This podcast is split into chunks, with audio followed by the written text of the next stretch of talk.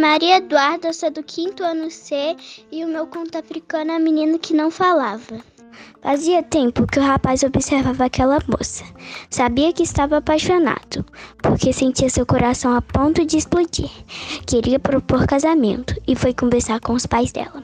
Essa nossa filha não fala, mas caso consiga fazê-la falar, poderá se casar com ela, responderam os pais da moça.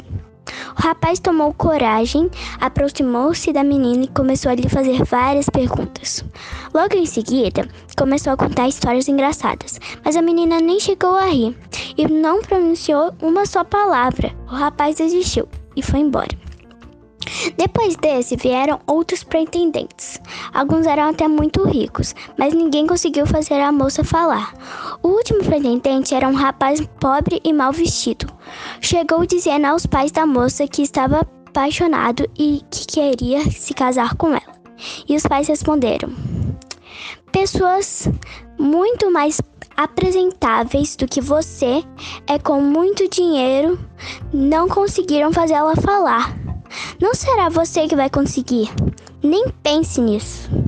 Mas o rapaz insistiu e pediu que o deixassem tentar a sorte. Para que o jovem deixasse de incomodar, os pais concordaram. Rapaz pediu que a moça que o acompanhasse até sua roça para ajudar a colher na colheita de milho e amendoim.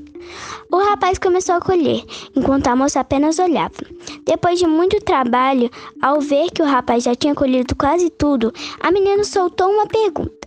Como você consegue trabalhar tanto? O rapaz começou a rir e pediu à moça que acompanhasse de volta à casa dos pais. Ela chegada lá, o rapaz contou o que tinha passado na roça. A questão foi discutida pelos anciões da aldeia e finalmente organizou-se um grande casamento. Fim. Vocês gostaram?